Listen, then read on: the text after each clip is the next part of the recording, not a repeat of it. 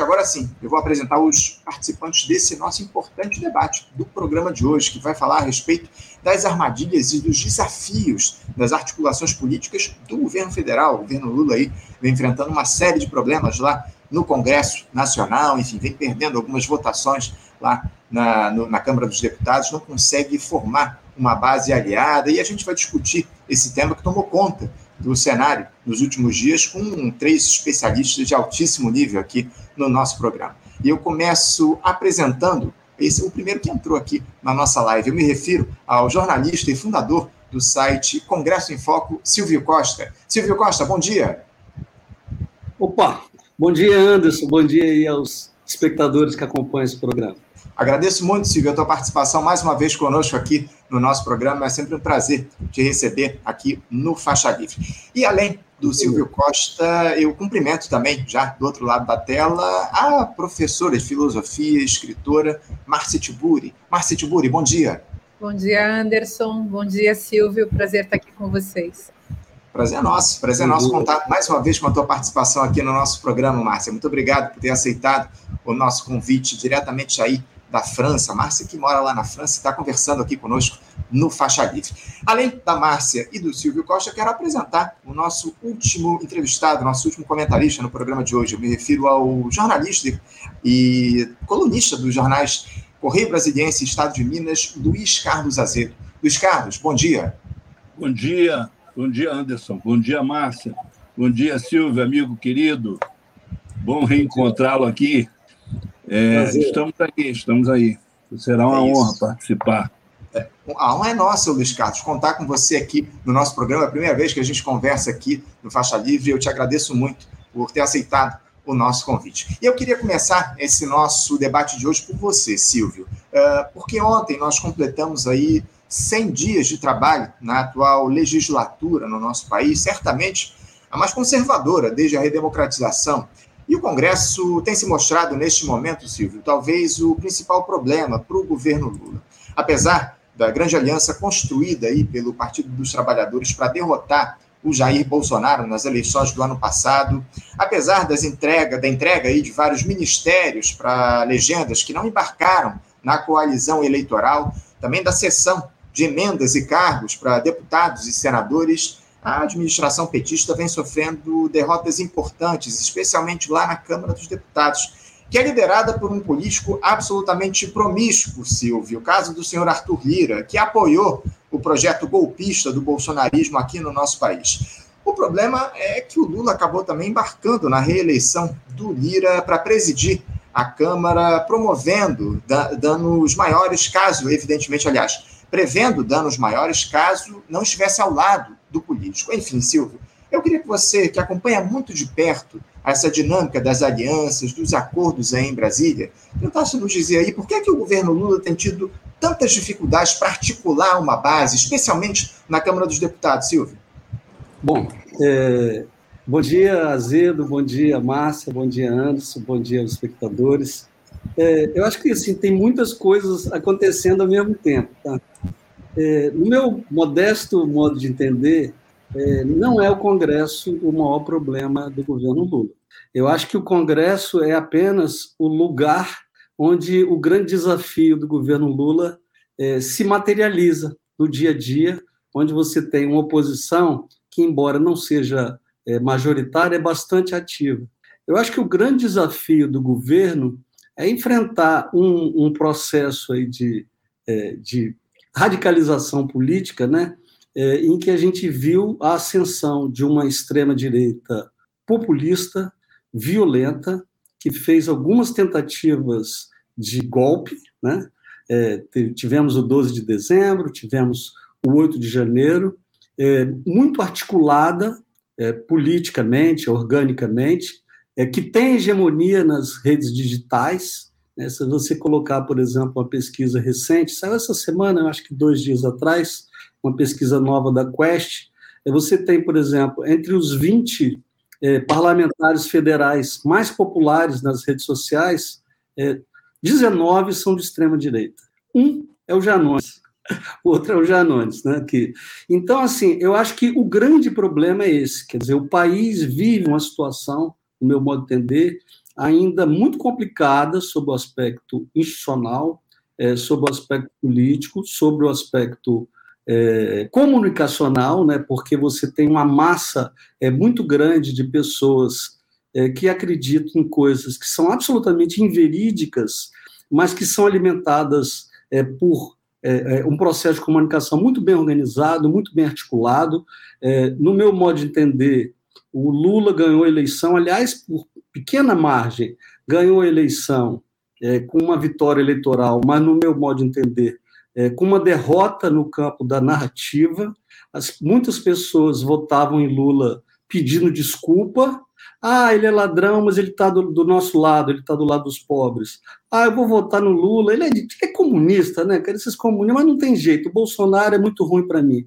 Ah, rapaz, eu não gosto dessa pauta de costumes do PT, mas contra Bolsonaro, vou lá, vou tapar o nariz vou votar no Lula. Então, quer dizer, a narrativa da extrema-direita é, foi muito forte, pegou, mesmo junto a boa parte do eleitorado do Lula, é, e aí você tem um ambiente de crise econômica. Não é? O país não cresce há muitos anos. Né?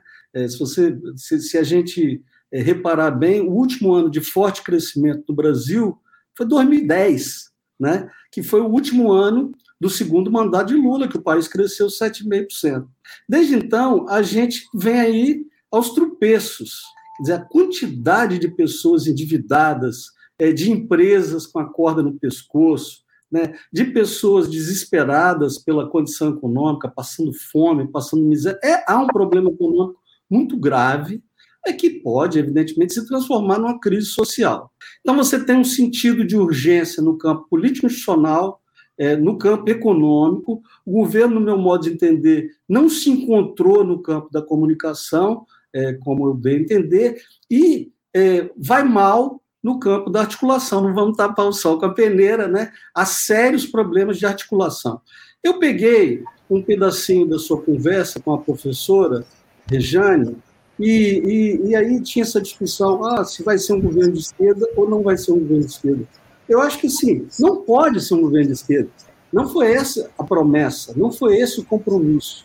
O Lula só ganhou a eleição porque houve uma ampla aliança que trouxe a MDB, que trouxe setores do centro, que trouxe a, é, uma parte daquela direita é, tradicional que é contra rasgar a Constituição, que é contra golpe, né?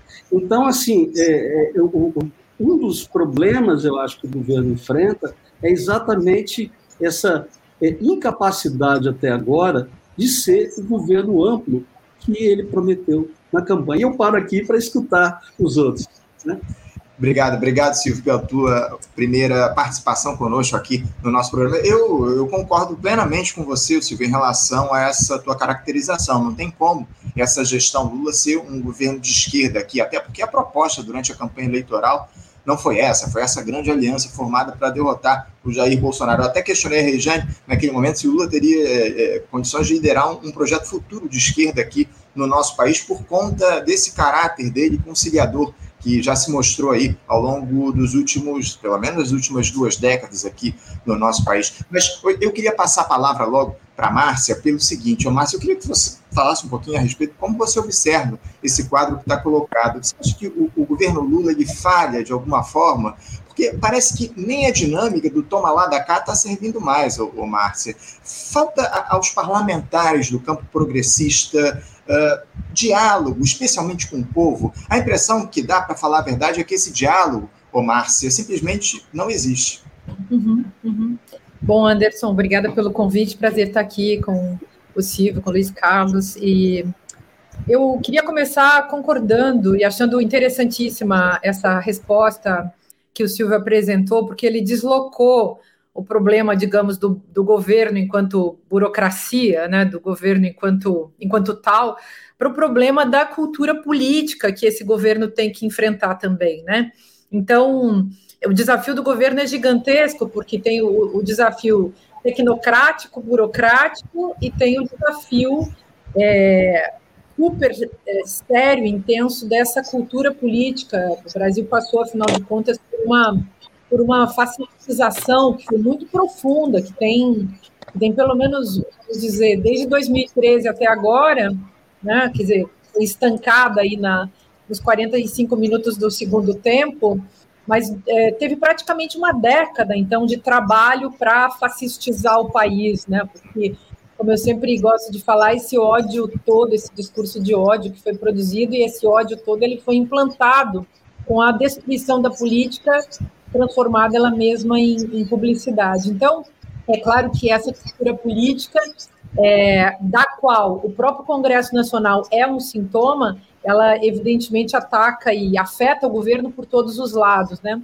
Então acho que assim o, o governo, o, o Congresso é um problema, a cultura política é outro problema e o outro problema também é o estilo de ser é, desse governo, que é um governo que não é só um governo do PT, não é só um governo de esquerda, é um governo misturado e um governo misturado, um governo que tem figuras como aquele ministro da da comunicação, que é uma figura absolutamente nonsense dentro do cenário, e está é, tá aí capitaneando uma da, talvez a área mais, uma das principais áreas. Eu, eu como, como professora de filosofia, óbvio que a gente tem que olhar o governo de uma maneira é, sistêmica, mas eu fico sempre pensando que, considerando a fascistização do Brasil, o problema da nossa cultura política é, cada vez mais é, dominada pela direita e pela extrema direita, é o, pelo autoritarismo. É claro também que a gente precisa ver que, que os ministérios da educação, da cultura, da comunicação, dos direitos humanos são ministérios da justiça, são ministérios muito importantes e a presença desses ministros na esfera pública é essencial. Então, eu acho que não é só indo já para essa pergunta que você está fazendo, então, né, relacionada à, à comunicação dos próprios, é, das personalidades políticas, né, das pessoas aí que estão nos cargos de decisão e nos cargos, enfim, do executivo, do legislativo, tem um problema, assim, de encontro com o povo, tem um, um problema de diálogo, eu acho, é, e uma parte de, desse problema, de, desse diálogo, que não, não acontece, talvez, do jeito que a gente gostaria de ver, tem a ver com a dificuldade da própria máquina. Então, está todo mundo correndo, todo mundo que eu conheço no governo, ninguém está descansado. Está todo mundo louco, está todo mundo fazendo muito esforço. As pessoas, é, sejam os ministros, sejam os deputados, as deputadas, as ministras, está todo mundo, no, como eles dizem, né, no corre absolutamente alucinado para reconstruir ministérios, para tentar organizar as coisas, para sanar a, a sanar, não vai ser possível, mas digamos assim, para começar a colocar os tijolos que sobraram, os escombros que sobraram, né? Escolher qual é o escombro que a gente vai usar para começar a reconstruir. Então, é terra arrasada demais, né, que foi encontrada. E aí, claro, é, talvez essa gente toda não tenha como é, chegar para o povo e, e, encontrar a melhor maneira de fazer uma, uma conversa agora, no calor é, dessa, dessa terra arrasada que foi encontrada por esse governo. Então, eu acho que 100 dias ainda é muito pouco. Acho que eu tenho muita confiança, muita esperança nesse governo. É, acho, claro, que o nosso papel, que não somos pessoas que estamos no governo, é de apoiar e, ao mesmo tempo, de fazer a crítica construtiva. E eu tenho é, tentado fazer isso sem perder o bom humor, sem perder a ternura, é, sendo muito criticada também pelas críticas que eu faço. Hoje mesmo vieram me avisar que eu dei uma entrevista ontem no UOL, que hoje está todo mundo me xingando por causa da minha entrevista. Mas estou aqui para falar a verdade, não tenho nenhum compromisso com o governo, embora eu seja uma pessoa filiada ao PT. Meu compromisso é o compromisso de qualquer cidadã, de qualquer cidadão, como vocês também. Então, a gente está aqui para fazer uma coisa séria e adulta, né? Não é para ficar é, aplaudindo por isso simplesmente, em que pese que o meu desejo seja de, sobretudo, aplaudir, agradecer e, e fomentar essa gratidão. Afinal de contas, somos um, um, um, país que conseguiu derrotar o fascismo e o governo que a gente instaurou é esse aí, cheio de falhas, mas cheio de vontade também de fazer avançar o país e de produzir, enfim, de construir um projeto de país que seja bom para bom para o povo, né? Bom para as pessoas que sofrem, bom para as mulheres, para as pessoas trabalhadoras, para as pessoas que são vítimas de racismo e assim por diante. É isso. Esse, muito obrigado, Márcia. Esse fator que você citou é muito importante, acima de tudo, as dificuldades que o governo Lula encontrou é, quando chegou lá no Palácio do Planalto, essa necessidade de reconstrução aqui do, do nosso país a partir da, enfim, dessa gestão está colocada. Opa, deixa eu voltar aqui com a câmera aqui. Bom, então essas dificuldades aí estão colocadas a partir do desmonte que foi produzido ao longo da gestão Bolsonaro, evidentemente isso aí influencia. Não há dúvidas em relação a essa, esse processo aí de articulação que o governo vem, vem se colocando nesse momento. Ô, ô Luiz Carlos, uh, passando a palavra para você, só na semana passada foram duas derrotas importantes aí do governo. Essa da PL, da, das fake news aí, que acabou não sendo votada porque era derrota certa, o Arthur Lira acabou entrando em acordo lá com o governo e tirando a matéria de pauta, e também a do marco do saneamento, né, os decretos lá, o presidente Lula assinou, mudando lá as regras, mas que o, a Câmara dos Deputados uh, rejeitou. Ainda vai ser votado no Senado esse tema, enfim, o governo já está tentando até postergar uma derrota que já é dada como certa lá em relação a esse tema no Senado Federal. Uh, o que, que tá, estaria faltando, Luiz Carlos, para a articulação política do governo? A falha estaria aí na escolha dos nomes para fazer esse tipo de articulação? No caso aí, os ministros Alexandre Padilha e também o ministro, o chefe da Casa Civil, Rui Costa, que o Lula andou cobrando aí votos para aqueles partidos, aqueles deputados, na verdade, que recebem emendas. É, você acha que falta, de repente, o próprio Lula entrar mais em campo nessa articulação? Olha, eu, eu vou responder pegando a carona aí nos que me antecederam, tá certo? É, bom, primeiro eu acho que o que falta é política. Tanto o Zé Guimarães quanto o Alexandre Padilha são políticos experientes, com capacidade de dialogar com todo mundo. Esse não é o problema. O problema é a falta de política. Eu acho que aí é que está o nó. Né? E a falta de política decorre de contradições é, do governo. Então, nós nos vemos numa situação mais ou menos como essa aí que a Márcia descreveu. Né? Você tem um monte de gente querendo apoiar o governo e o, o, o governo, particularmente o Lula, não deixa, porque ele pisa na bola e aí as pessoas têm que criticar, porque está pisando na bola, alguém tem que criticar. Né? A sensação que eu tenho é que o Lula está numa jaula de cristal. É um conceito de um cara chamado Carlos Matos, que foi ministro do Planejamento do Allende, que ele diz que, que isso é um, a pior situação para o presidente da República. Ele perde contato com, com, com as relações no mundo exterior e, e fica refém do grupo que o cerca, que filtra tudo que chega até ele. Mas quem está fora está vendo tudo.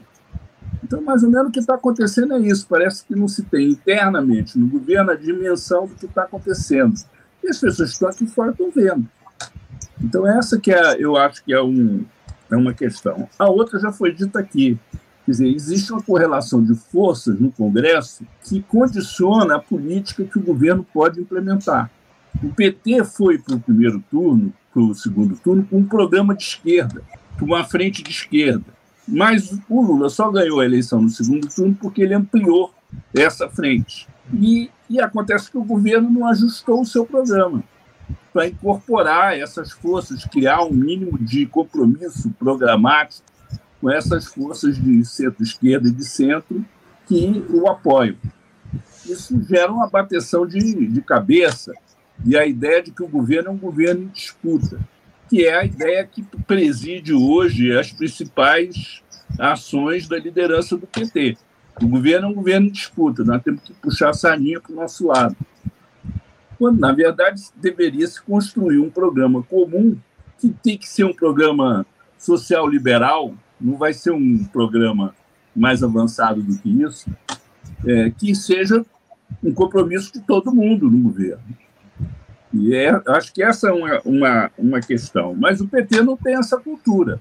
Ele não tem essa cultura. Então, tem que haver aí um ajornamento para se chegar a esse ponto. A terceira questão é, é que a construção, desculpa, a construção desse programa passa por uma agenda é, econômica que dê, dê saída para o momento que a gente está vivendo. Uhum. Então, o que tá, por exemplo, agora, o que está acontecendo? O governo apresentou uma proposta de arcabouço fiscal. O PT se sentiu contrariado por essa proposta, começou um fogo amigo.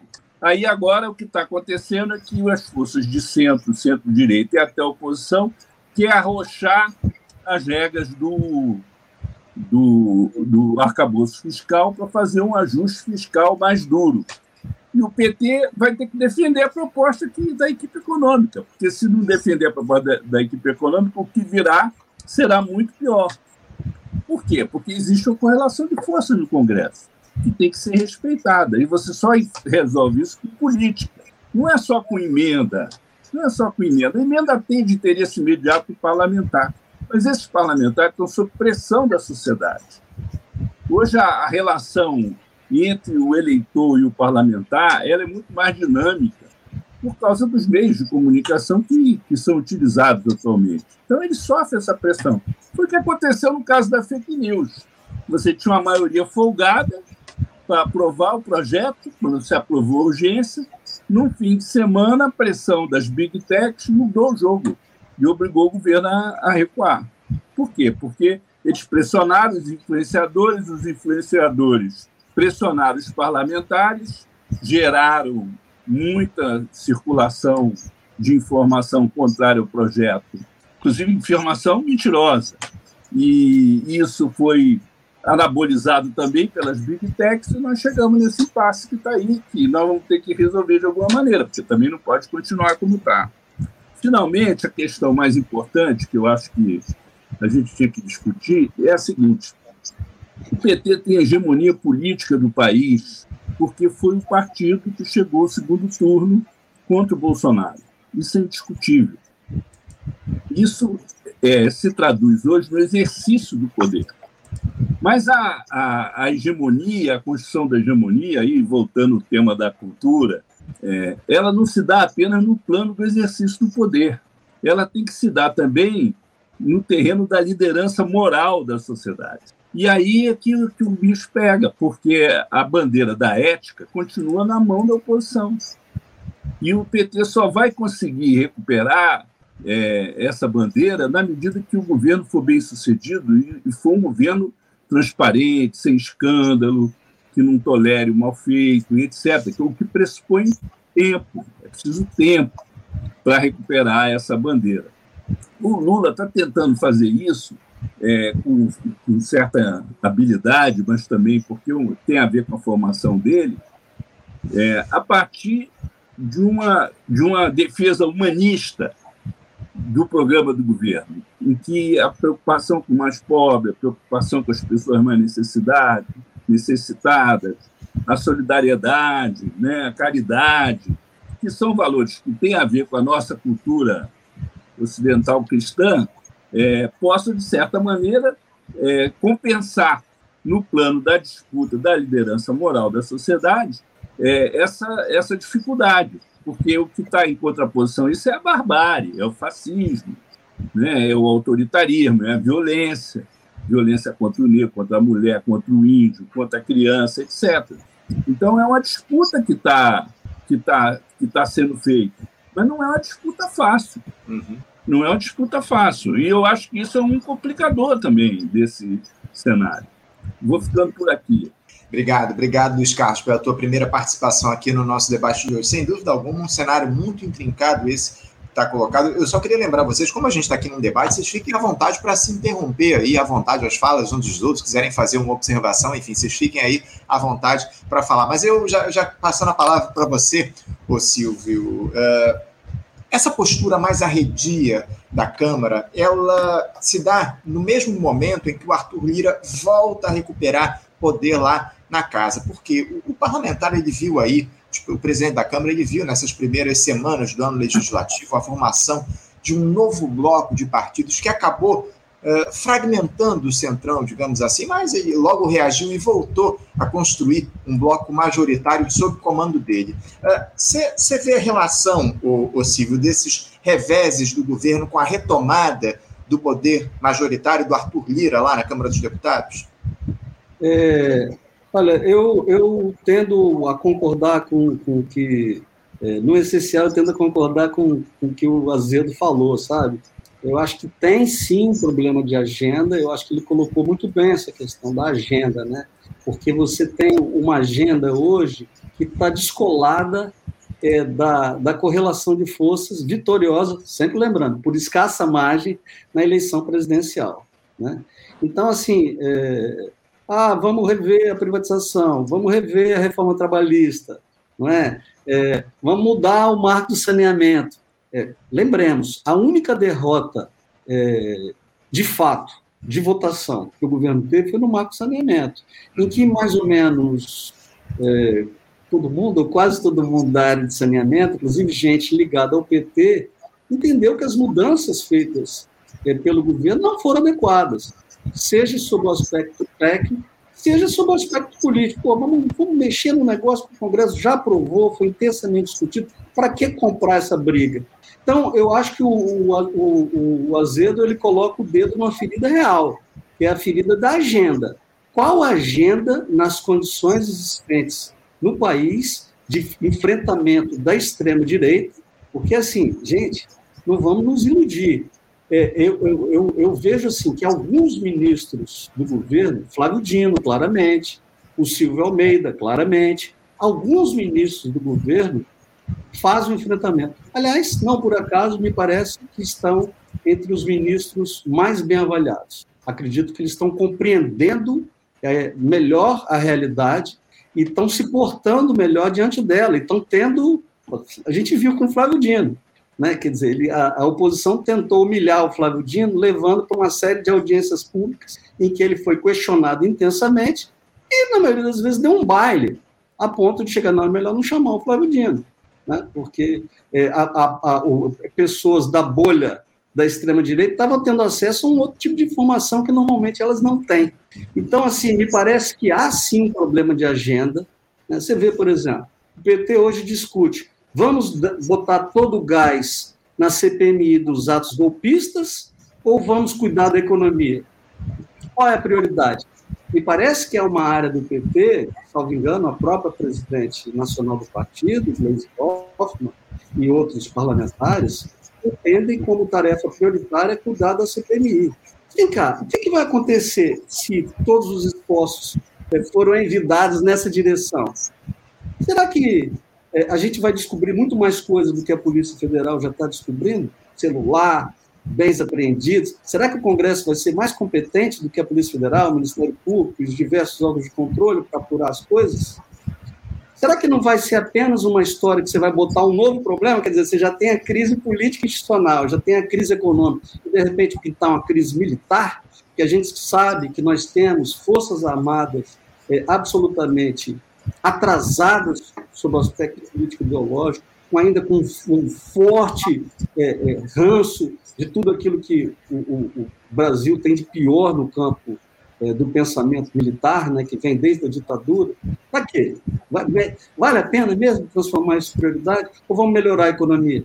Né? Pô, a, a, a, a, expectativa de crescimento, né? eu falava com uma pessoa do governo, é, que falou, poxa, Vê o boletim Focus, a perspectiva de crescimento hoje, a expectativa de crescimento de 1% ao ano. Rapaz, a gente está frito, a gente tem que virar esse jogo. Né? Então, eu acho que tem muito conflito dentro do governo. Né? Tem muitos. Tem, tem, o, o, o governo, em primeiro lugar, não tem. Né, é, é, é, um, alguém na imprensa usou a expressão primeiro-ministro. O governo não tem um primeiro-ministro. O primeiro governo Lula você tinha dois personagens com, tarefas muito importantes e que, de certa maneira, protegiam Lula. O Zé Disseu, você pode dizer o que quiser dele, ah, não gosto dele por isso, por aquilo, autoritário, pode fazer mil críticas. Mas, sem dúvida nenhuma, um sujeito de uma cultura política danada, de uma extrema, extremo sentido estratégico, e que sabia coordenar, e era respeitado e era visto assim pelos demais ministros. Quem é essa figura hoje no governo PT?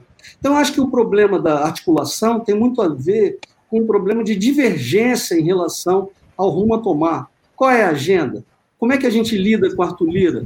Tem gente no governo, aliás, acho que é uma ínfima minoria, que acha que é possível enfrentar Arthur Lira. Como enfrentar Arthur Lira?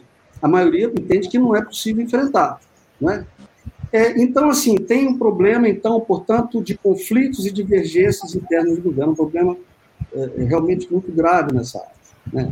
Costa, Padilha, Gleisi, né? É, é, eventualmente intrigas. Você vê aí nas colunas né, que o, o, o, jogo, né? Alguém do Planalto aqui criticando o Dino, entende? Então, você tem aí uma guerra de intrigas muito forte.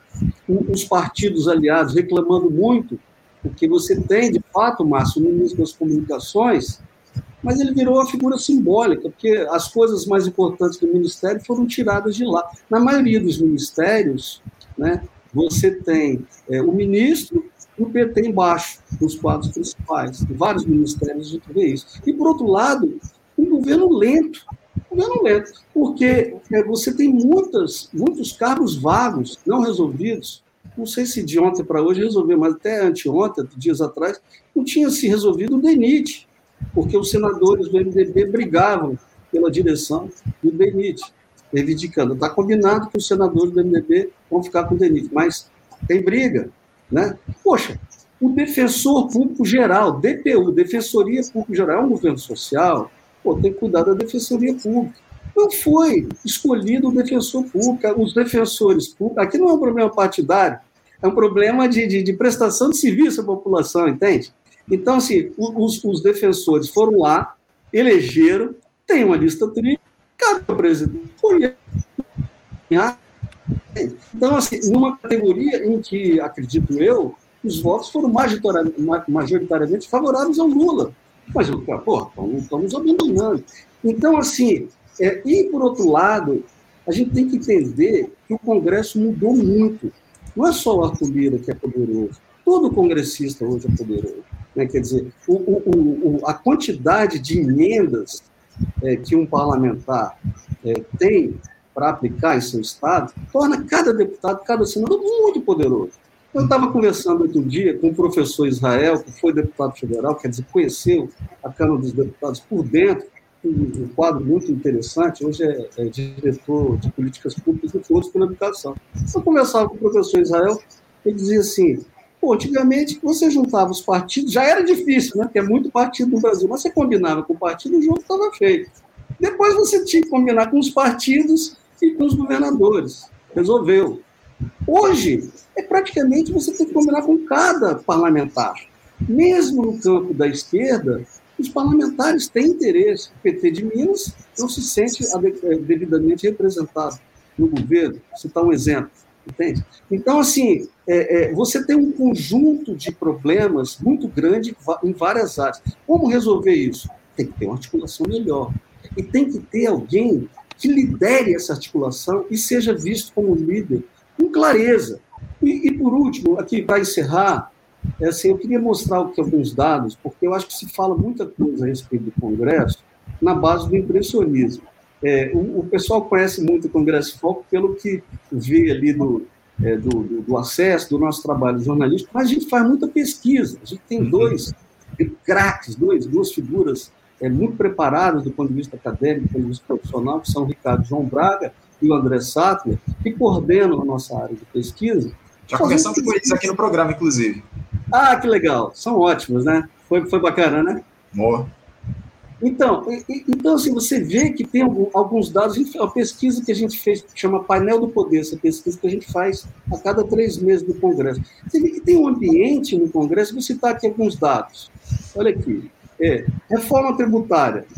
O nível de concordância dos parlamentares, a gente faz essa pesquisa desde 2017, sistematicamente. Desde 2017, nunca foi tão alto o apoio à reforma tributária. Percepção de chances de aprovação, vai de 0 a 5, 3,09. Nunca foi tão alta essa percepção. Né? Então, é, o, o, já, a pesquisa já previa dificuldade com a fake news, chance de aprovação do jeito que estava, abaixo de 3. Né? É, novo, novo marco fiscal, média de concordância, 3,73, alta. Chance de aprovação, 3,23, alta. Né? Então, assim, você vê que o ambiente no Congresso, do ponto de vista programático, se a agenda for a agenda da coalizão que venceu a eleição, não é um problema. Uhum. Agora, há um, um, um, problema, é exatamente aquele que o Azedo falou, essa agenda está em disputa. E isso enfraquece o governo, interna e externamente.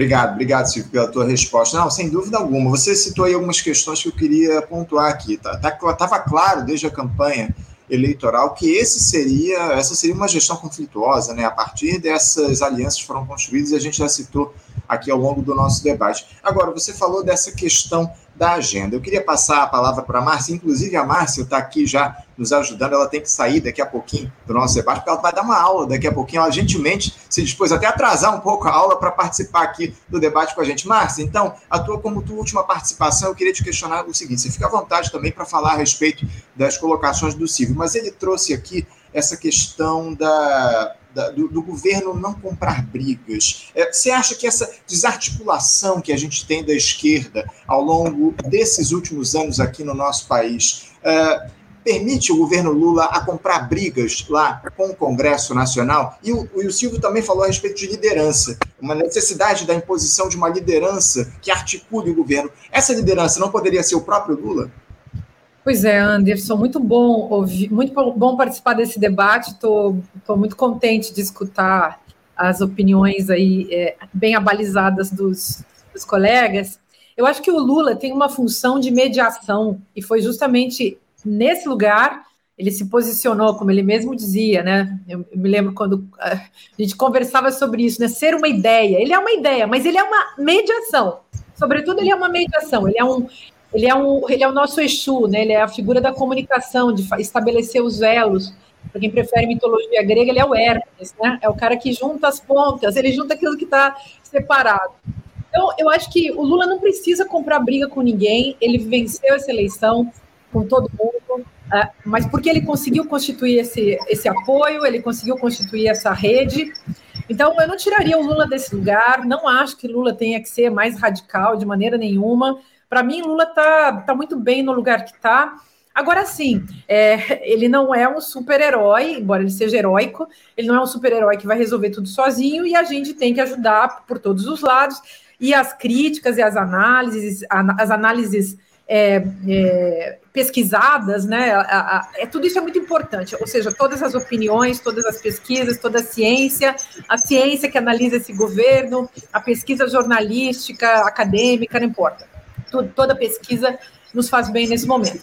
E aí eu, eu acho que talvez o caminho seja é, constituir nessa agenda é, constituir uma espécie de secretaria ou grupo, pelo menos um grupo de trabalho, embora se eu fosse presidente eu criaria uma secretaria diretamente ligada a mim para trabalhar com um assunto que eu acho que debelaria muitos problemas na nossa cultura política e no nosso governo e nas articulações diplomáticas e políticas sobre as quais o Luiz Carlos Azevedo estava comentando, que é então um grupo, uma secretaria para trabalhar ética e política. Eu acho que esse assunto tem que se voltar para o governo. Estou falando disso há séculos, a gente tem que voltar a falar disso, porque houve sim, é, concordo, é, com essa ideia do sequestro da ética, né? A, a, a, oposição, a extrema-direita, que não tem ética nenhuma, que é fascismo puro, que é falta de escrúpulos, cinismo, todo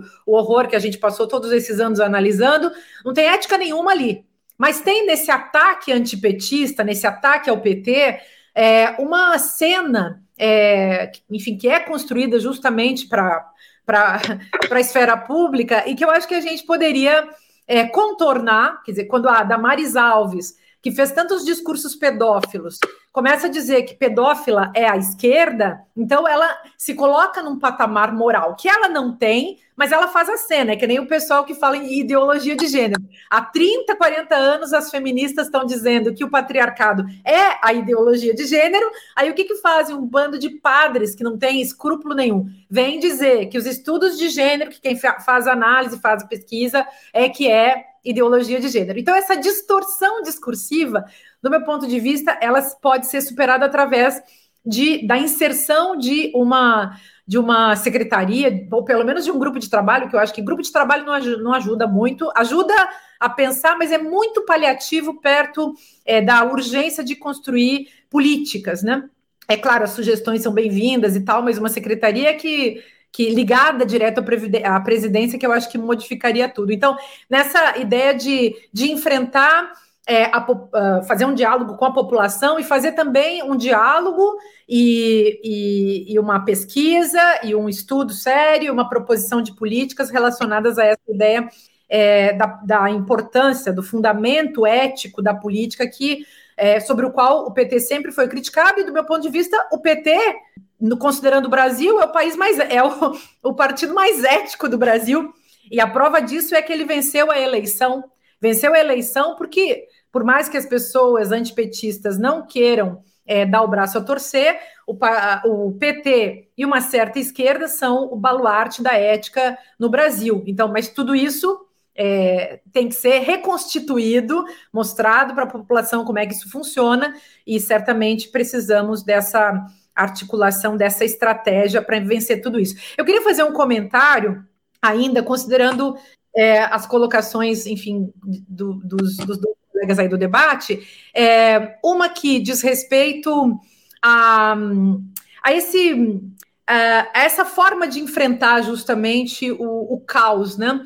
Eu, eu acho, por exemplo, que enfrentar o Arthur Lira é mais difícil, muito mais difícil, é, em função da natureza da sua posição e, e, da sua e do seu caráter, daquilo que a gente consegue conhecer do seu caráter enquanto homem político, enfim, é, é também uma figura que tem um caráter manipulador, que entra na política com muita força, é um remanescente do bolsonarismo, um bolsonarista que está aí é, articulando e continua articulando sem nenhum tipo de escrúpulo, sempre em nome dos seus próprios interesses.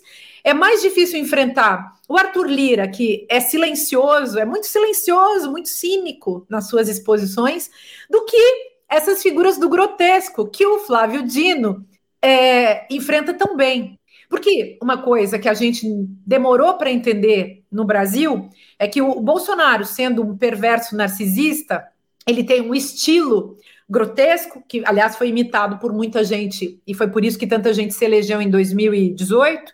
É, foi por isso também que foi possível dar o golpe em 2016.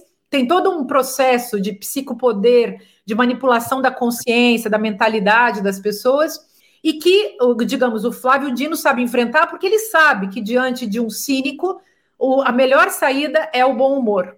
Mas o Flávio, o, o, é, esses inúmeros, é, essas figuras patéticas que se lançaram contra o Flávio Dino foram derrotadas, digamos, nesse, nessa cena, né, nessa performance do bom humor do, do Flávio Dino, falando todas as verdades, rindo, mas não é fácil fazer isso com o Arthur Lira, porque o Arthur Lira não joga com o grotesco. Ele joga com um cinismo muito mais sofisticado. Então, nessas horas, eu acho que a gente precisa, então, enfrentar cientificamente. Né? Em vez da gente continuar com o nosso utopismo, com o nosso anarquismo, a gente tem que enfrentar cientificamente. E eu constituiria, então, uma secretaria de ética para falar de ética na política e que pudesse, então, apresentar, chamaria os maiores especialistas do assunto, das, dos institutos de pesquisa, das universidades, para a gente trabalhar com isso, assim, é, com delicadeza. Essa é a minha sugestão. E eu agradeço muito a vocês, mas eu realmente vou ter que deixá-los, porque eu tenho essa aula, que está um pouquinho atrasada, mas o pessoal está lá me esperando na conversa, e dizer que estou sempre disponível para esses debates, que eu acho que, sem dúvida, enriquecem a nossa esfera pública, e para mim é uma honra escutá-los e participar. Muito obrigada. Uma alegria nossa de receber mais uma vez aqui no Faixa Livre. Obrigado, Márcia, pela tua participação. Um bom dia, um ótimo final de semana para você e uma boa aula. Até a próxima. Conversamos aqui com Márcia Tiburi. Márcia Tiburi, que participou do nosso debate, professora de filosofia e escritora, e trouxe aqui para a gente as opiniões dela a respeito dessas dificuldades que o governo Lula tem tido aí no Congresso Nacional. Ô, ô Luiz Carlos, eu queria passar a palavra para você, já trazendo aqui, aproveitando é, para trazer uma, uma matéria que saiu hoje, que foi divulgada lá no site, no site UOL. Deixa eu ver se eu encontro aqui essa matéria. Pronto, está aqui, ó. Vou compartilhar aqui com vocês. É, matéria é, da jornalista Gabriela Vinhal em parceria com Felipe Pereira, que diz o seguinte: Lira e governo Lula entram em queda de braços por 9 bilhões de reais em emendas. É, o presidente da Câmara, Arthur Lira, e o alto escalão do governo Lula disputam o futuro dos 9 bilhões de reais que ficaram de herança do orçamento secreto, enquanto negociam a aprovação do novo arcabouço fiscal no Congresso. Ou seja, o, o, Azedo, a gente vai ter aí muitas dificuldades ainda em relação, como eu citei aqui, a essa figura chamada Arthur Lira. Eu queria que você falasse um pouquinho justamente a respeito disso. Uh, o Arthur Lira ele é um aliado ou um inimigo do governo Lula? Temos aí algumas CPIs sendo abertas na Câmara dos Deputados, essa do MST, por exemplo, tem tudo para, no mínimo, desgastar ainda mais a relação dessa gestão federal com o movimento Sem Terra. Enfim, ontem mesmo, o João Stege, líder do MST, disse que o governo está meio medroso e que o movimento vai aumentar a pressão. Será que o Lula não sabia dos riscos aí que ele corria ao confiar demais nesse Arthur Lira? Primeiro é o seguinte: é, eu tenho informação de que o Lula se surpreendeu com a pressa com que a bancada do PT apoiou a resolução do Lira. Então, assim, não, não dá para responsabilizar o Lula pela reeleição do, do Lira. Embora eu acredite que o Lula não teria outra alternativa a não ser apoiar, porque não poderia correr o risco de perder sem é, imediatamente abrir uma crise institucional que poderia comprometer, inclusive, a sua permanência no poder. Então, é, é uma coisa que está aí. Agora, o Arthur Lira ele tem um mandato datado, acaba no meio do governo do Lula. Ou seja, o Lula tem que conviver com Arthur Lira e, e, e, conseguir aprovar o que ele precisa aprovar de essencial no Congresso e ver como é que ele vai se conduzir na sucessão do próprio Lira, que pode se dar numa disputa ou pode se dar numa composição de um, de um em torno de um nome mais com um perfil mais mais moderado, com um perfil com uma, uma presença mais forte é, da, da base do governo no comando da Câmara. Então essa essa questão assim ela não se resolve é, antes de 2024, né? Ela ela ela vai ela vai daqui até o final do ano que vem e mas na medida que é, cada dia que passa é um dia de menos de poder do, do, do Lira. Ele também vai, vai, ele também vai se enfraquecendo. Né? Então, eu acho que tem que trabalhar com, com, com, essa, com essa premissa. Né? A outra coisa é a seguinte: o, o, o Lira ele não é representante de si mesmo.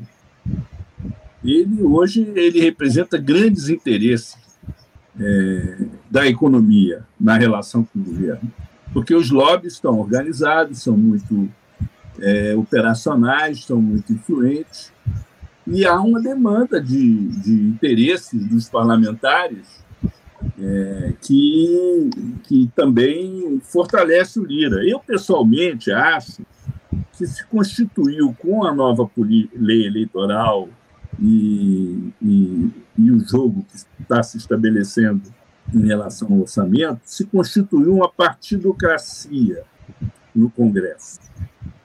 E é um, você tem um grupo de, de líderes. Opa, tivemos aí uma falha na conexão do, do, do, dos casos Você tem um grupo de você tem um grupo de líderes ligados ao Lira que controlam essas, a distribuição dessas emendas e controlam a, a, as votações na Câmara, que defendem seus próprios interesses. Eles estão muito descolados dos partidos, pelo contrário, a tendência deles é mandar cada vez mais nos partidos, é, com característica dos velhos partidos é, da, da, da, dos primórdios né, da democracia representativa, partidos de formado por elites políticas, constituído por funcionários, dos parlamentares, sem vínculos orgânicos com a sociedade, né? E acho que isso aí está tá posto. O próprio PT está passando um pouco por essa transformação. Né? O PT só não é controlado inteiramente pelos parlamentares por causa do Lula, por causa do prestígio eleitoral do Lula. Então, assim, eu vejo é, o Lira com, como uma contingência do governo. Agora, ao mesmo tempo, você tem que ter uma visão dialética disso aí. Quer dizer, ele é um fator de estabilidade política do governo, porque ele se posicionou a favor da democracia em momentos cruciais. Em momentos cruciais. Imagine se o Lira tivesse embarcado na conspiração para impedir a posse do Lula. Então, ah, temos que avaliar a coisa assim com um olhar mais, mais, vamos dizer assim, mais amplo. Né? Eu acho que, por exemplo, nessa questão do arcabouço fiscal, é, você tem uma forte pressão dos agentes econômicos no sentido de é, trazer o gasto do governo para dentro da arrecadação. Né? O governo está tentando contornar isso com uma fórmula engenhosa, em que ele faz isso quando está é, tá com, com, com folga de orçamento, inclusive faz uma reserva para isso, e faz uma política anticíclica quando você está num ambiente de recessão. É a fórmula que está sendo discutida. A tendência do, do Congresso é aprovar uma, um, regras mais rígidas, com a volta do contingenciamento. Quer dizer, se a arrecadação não é suficiente para o gasto, você não gasta, você contingencia aquele gasto. É, é o que deve ser aprovado pelo Congresso. Uhum. E fora as outras regras e tal. Então, isso aí é um, é um elemento que negativo do ponto de vista da agenda do Lula, né? da agenda de, de social, da agenda de investimento do Lula. Mas é uma, uma, uma, uma solução que pode ter uma repercussão geral na economia que acaba favorecendo o próprio Lula, porque se você tiver uma redução da inflação e, e a economia se reaquecer, todo mundo vai ganhar com isso. Uhum. Né? Então, é uma situação assim que, é, por, por linhas, por caminhos tortuosos, pode-se chegar a um bom, a um bom desfecho. Quer dizer, hoje se inverteu a situação. O, o PT estava atacando o arcabouço fiscal, agora está tendo que defender.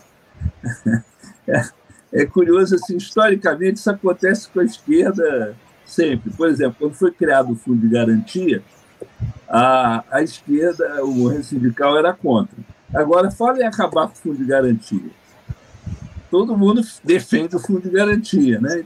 A antiga legislação trabalhista era todo mundo contra, porque era varguista, né? ela tutelava o movimento sindical, não sei o que e tal. Quando mudou a, a, legislação trabalhista, todo o movimento sindical ficou defendendo a, a, a legislação antiga. Então, é um processo dialético que a gente tem que acompanhar, observar, avaliar seus resultados.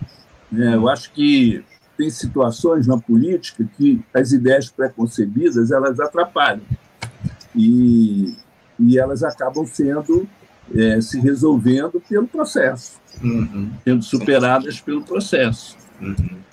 É, é isso. O, o, Luiz Carlos, é, é, eu, eu, concordo com muito do que você diz. É, é, essa questão que você falou da esquerda está defendendo aí o arcabouço fiscal hoje, eu acho que vai muito nessa questão da estratégia de redução de danos, né, Luiz Carlos? Porque está claro que esse novo arcabouço proposto aí pelo Ministério da Fazenda é extremamente restritivo em relação aos investimentos públicos aqui no nosso país. Claro, muito melhor, evidentemente, do que o teto de gastos, mas eu acho que qualquer coisa seria melhor que o teto de gastos aqui, diante da realidade que estava colocada no nosso país. Mas uh, há muitas críticas em relação a esse arcabouço, a essa necessidade ou a essa aposta do governo nos investimentos privados aqui no nosso país, porque no fundo é isso que está colocado. O próprio Fernando Haddad assumiu isso em relação ao arcabouço, essa proposta de nova regra fiscal que, que vai ser votada aí nos próximos, próximas semanas lá no Congresso Nacional. Então, eu acho que é muito disso, essa estratégia, de alguma forma, da esquerda é, ver o avanço do ultraliberalismo aqui no nosso país e tentar reduzir danos. Eu acho que é, é muito bem isso que está colocado. Ô, Silvio, eu queria te passar a palavra, aproveitando também que a gente falou aí, se fica à vontade para falar sobre os comentários aí do, do Luiz Carlos, mas eu queria trazer uma outra questão, porque a gente falou em CPI aqui na nossa, no nosso debate, é, como é que essa desarticulação do governo lá no Congresso, o Silvio, pode influenciar essa comissão parlamentar mista de inquérito dos atos golpistas lá do 8 de janeiro? Você acha que há riscos aí de nós termos um revés, digamos assim, inesperado para essa gestão petista na comissão de inquérito, especialmente depois das imagens que surgiram aí mostrando integrantes do GSI acolhendo os criminosos lá no Palácio do Planalto. Você acha que essa desarticulação pode influenciar o resultado dessa CPMI dos atos golpistas? Não, não, não me parece que seja nem um pouco provável, pelo contrário, porque assim nessa história aí, evidentemente, o governo foi vítima, assim como o país. Quer dizer, querer atribuir o, 8 de janeiro é, ao governo Lula ou a integrantes do governo Lula, é evidente, é um total disparate, não tem nenhuma não tem nenhuma base na realidade. Então, esse negócio não fica em pé de maneira nenhuma. Então, não vejo como. Agora, o que aconteceu em relação à, à Comissão Parlamentar Mista de Inquérito, a CPMI, é que eu acho que agora nem a oposição nem o governo tem grande interesse nela. É, a partir do momento é, que a Polícia Federal apreendeu celular, computador, documentos, né, do Mauro Cid, do Bolsonaro, da Michele, né, do, do, do, núcleo duro ali mais próximo ali do ex-presidente, né, e certamente é, com, com fortes evidências de que o planejamento do golpe, de que aquela é, militância é, contrária à Constituição é, não era algo aleatório, descolado, mas vinha do próprio é, presidente da República, vinha do próprio Palácio do Planalto, né, ainda quando ele era governante, é, eu não vejo como essa, CPI, essa CPMI favoreceu a oposição, não vejo nenhuma, nenhuma chance para isso, em que pese a capacidade que a extrema-direita tem demonstrado no Brasil para sustentar narrativas baseadas em verdades. É, do ponto de vista do governo, também não acho que seja muito interessante, porque assim, o, o problema real das pessoas é o seguinte: é pagar a conta no final do mês, entendeu?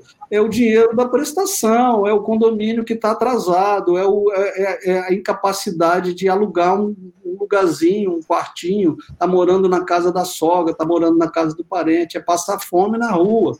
Então, assim, os problemas reais da população é, são mais urgentes do que a questão de, de, de, de é, é, de saber os detalhes de como se deu esse golpe, que é muito importante, evidentemente. A gente, como jornalista, evidentemente, tem todo interesse em saber disso, mas não me parece que seja essa é, a, a, a, questão fundamental para a maioria dos brasileiros. Né? A, maioria, a maioria dos brasileiros tem hoje um problema de sobrevivência, um problema de. A, a situação é muito ruim. Né? Hoje mesmo me parece que tem é, um pedido de falência de uma grande empresa, né? Loja Marisa, se não me engano, né? que estão pedindo a falência. Então, assim, e tem muita gente com a corda no pescoço. A situação é muito difícil, é muito difícil. Então, assim, é, o, o que eu vejo é, de problema é realmente um problema de coordenação e de articulação. Então, assim, o Haddad tem lá sua proposta, que vai mais ou menos, eu não sou economista, mas eu acredito que vai mais ou menos é, naquele rumo é, que é, o Palocci fez lá atrás, né, que o Fernando Henrique fez lá atrás, né, que é o rumo de que você é, garante algum conforto fiscal para poder melhorar a vida dos mais pobres.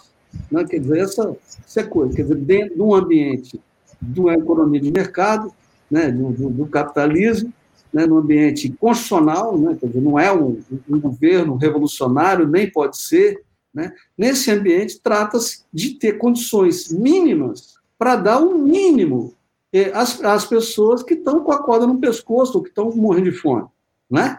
Então, eu acho que é disso que se trata. E aí, né, a gente vem para a questão do Lira. É, eu entendo que o, o, o, o, governo não quer enfrentar o Lira. Poderia enfrentar, não poderia enfrentar? A gente tem histórias aí de presidentes muito poderosos, é, se pegar nas casas legislativas do país, teve gente que mandou, desmandou, pô, esse cara não sai do poder nunca. E vem um governador determinado, ousado, e lhe tira a maioria. Isso acontece, é possível. Agora, não foi a escolha que o governo fez. A escolha do governo é conviver com o Lira, que é um político inteligente, é um político hábil, é um político esperto, mas que todo mundo diz que é um político que cumpre acordo de maneira geral. Né? Aquilo que ele combina fazer, ele faz. Então, assim, é, o, o, o, prestígio do Lira dentro da Câmara, não nos iludamos, não vem só da, da, da direita. Quer dizer, ele, ele tem relações é, boas com muitos parlamentares de esquerda também. Essa coisa do orçamento secreto, que dá, que dá milhões e milhões para o sujeito gastar, o parlamentar de esquerda gasta também. e fatura também, e se reelege também dessa maneira, não é? Então, é, é, eu, eu acho que é, a questão é, fundamental em relação é, é, ao Arthur Lira é que no governo Bolsonaro ele mandou e desmandou. Ele foi legislativo e executivo ao mesmo tempo. Ele não só teve liberdade total na movimentação de recursos orçamentários, como ele definiu a pauta legislativa. Ele foi ali, ele, ele, ele, ele nadou de braçada. Está muito claro que o governo Lula não aceita isso. Ele não quer dar ao Lira o poder que ele teve com o Bolsonaro. Então, assim, o que, o que existe é uma guerra, e essa matéria que você mostrou reflete isso, é uma guerra de bastidor, é para dar ao, ao, ao Lira, nós estamos juntos, nós estamos juntos até aqui, diz o governo. E o, o, o Lira lá do outro lado também diz, ó, a gente está junto, mas aqui no saneamento eu vou derrotar vocês, eu tô, não estou com vocês. Eu acho que as relações entre o Lira e o governo, que são complexas, que são difíceis, é, que são duras, é, devem ser analisadas menos, no meu modo de entender, sob o aspecto moral e mais sob o aspecto político, sob o aspecto programático. Quer dizer, o tema da agenda, é o tema da qualidade da articulação política. Ah, eu quero, eu quero é, combinar um jogo. Eu combino com quem? É o Padilha. Valeu? Está valendo? Ah, mas o Padilha foi desautorizado pela Glaze ou pelo Rui? Ah, teve a reunião. Você entende? Então, assim, tem, tem, tem um problema de definição de liderança, porque, assim, é aquele ponto que eu, eu tentava dizer, né? Um, um, um, um presidente, ele não pode entrar em todas as brigas. É evidente que o governo, nessa situação, eu acho que tem que ser um governo de enfrentar a extrema-direita. Não um governo é, é para conciliar com todo mundo. Ele tem que fazer a, a conciliação mais ampla possível para isolar a extrema-direita. Me parece que é, é essa estratégia necessária e continua muito forte, né? É, que tem um, um, número grande de candidatos, né? você vê aí na, na, na, no, nesse campo político, o Tarcísio, você vê o Zema, né? os filhos do ah, Bolsonaro vai ficar inelegível, eles têm outros nomes, não é? Então, assim, mas aí, eu, me parece que no campo do Lula se antecipa esse debate também, né? Então, tem, tem movimentos hoje de um governo é, que está demorando na, na, na, perspectiva da população, porque as pesquisas mostram que está demorando a apresentar os resultados esperados, uma disputa envolve também a eleição de.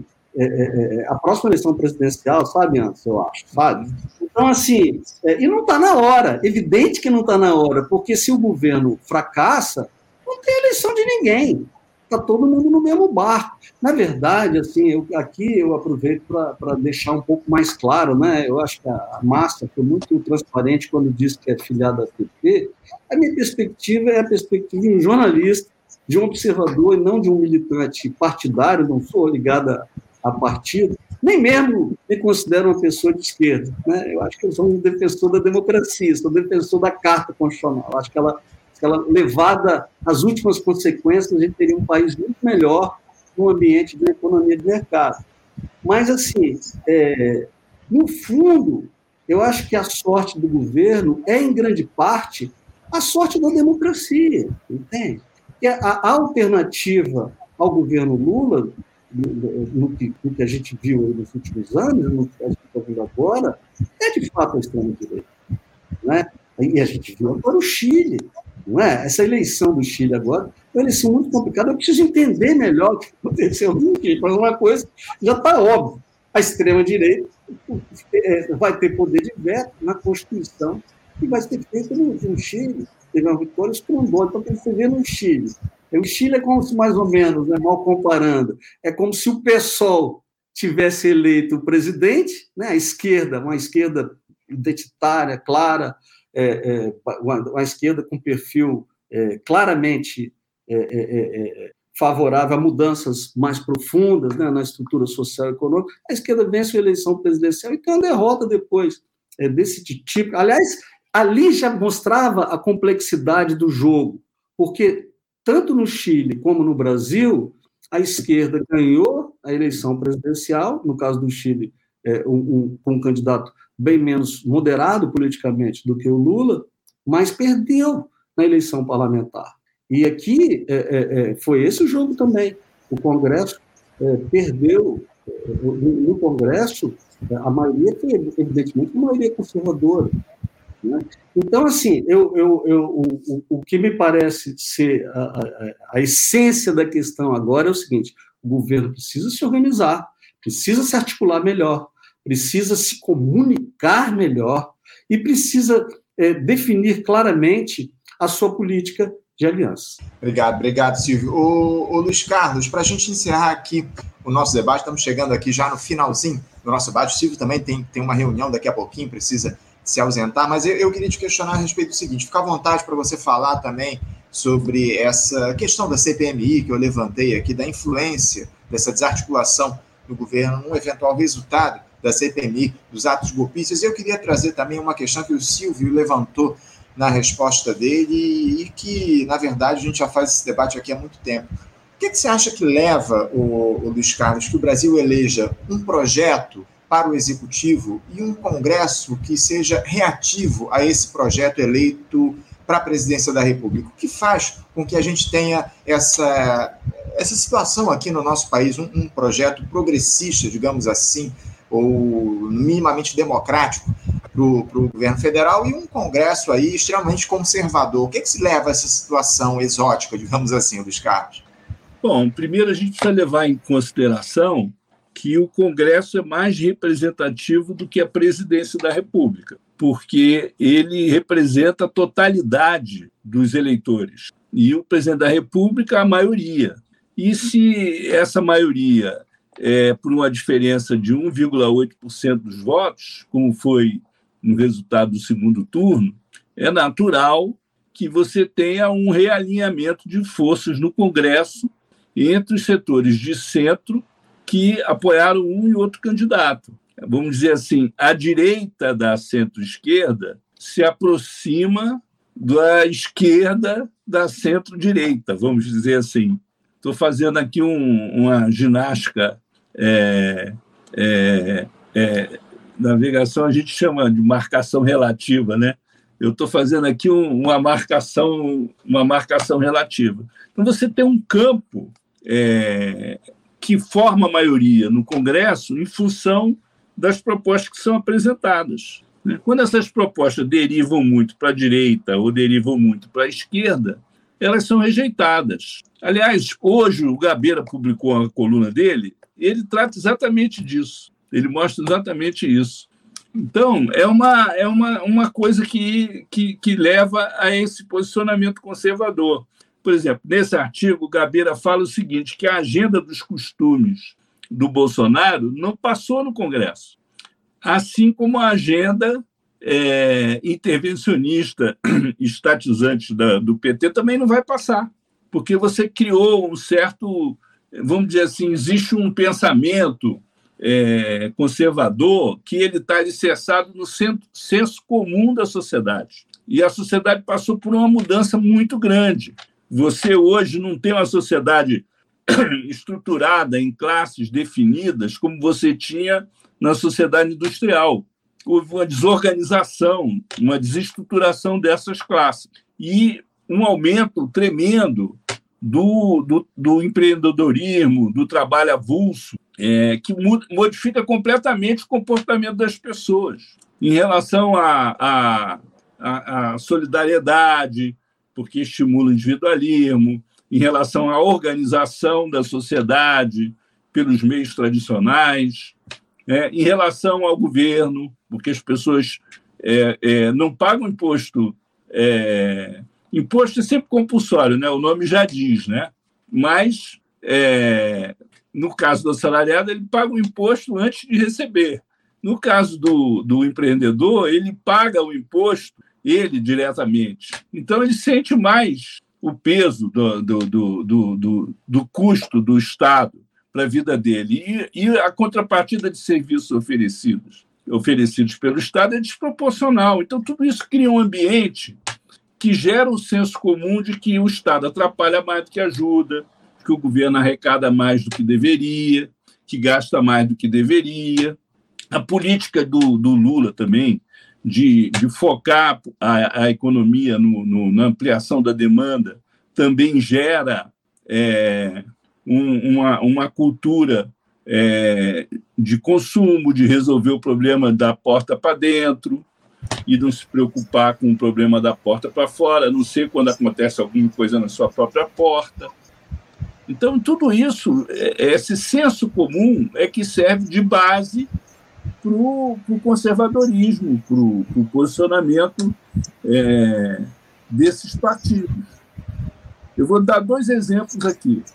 Todos lembram da campanha contra a violência pelo desarmamento. Todo mundo era a favor do desarmamento. Exército, Marinha Aeronáutica, Ministério Público, Polícia Federal, Legislativo, Executivo, Judiciário, a Igreja, a ABI, a OAB, todo mundo. Aí juntou lá meia dúzia de deputados, entre os quais o Bolsonaro, fizeram a campanha contra a lei do desarmamento. Chegou no, no, no plebiscito, foi uma coça. Eles deram uma coça em toda, toda a sociedade estruturada, em todas as instituições da sociedade. Por quê? Porque o cotidiano da, da, da, do cidadão, das pessoas, principalmente nas periferias, é violento. É violento. Isso leva o sujeito a, a acreditar que ele não deve abrir mão do direito de ter uma arma. Não é necessariamente que ele vai ter uma arma, mas ele não quer abrir mão desse direito por causa da violência o Estado perdeu o monopólio da violência.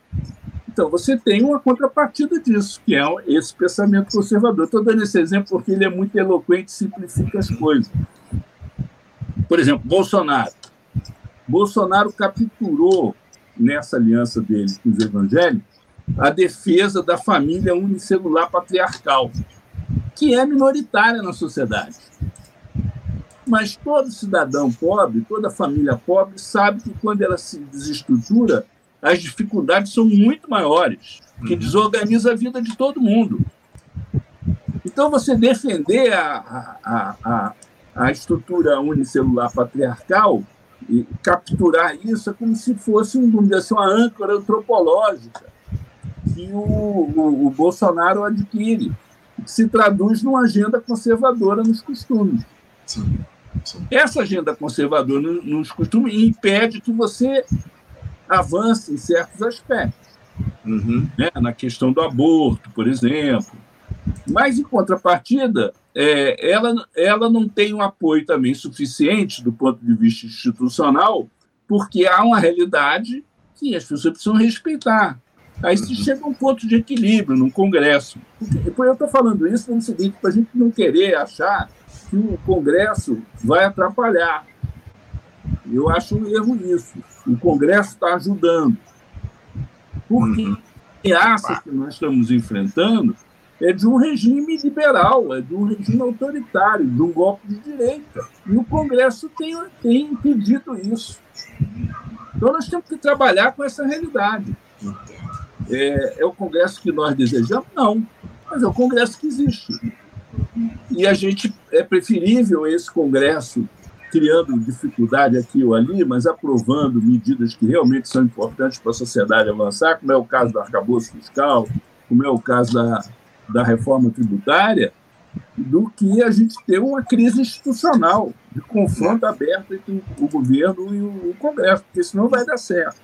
Não tenha dúvida, não tenha dúvida. O, o, o, Luiz Carlos, eu me, me, alongaria demais aqui nesse debate, tem muitos outros temas para tratar com a gente, mas infelizmente o nosso tempo está esgotado. O Silvio também tem um compromisso agora, e eu quero agradecer muito a presença de vocês, tanto do, do Luiz Carlos quanto do Silvio. Silvio, obrigado pela tua participação no nosso debate aqui. Sempre um prazer te receber no nosso programa.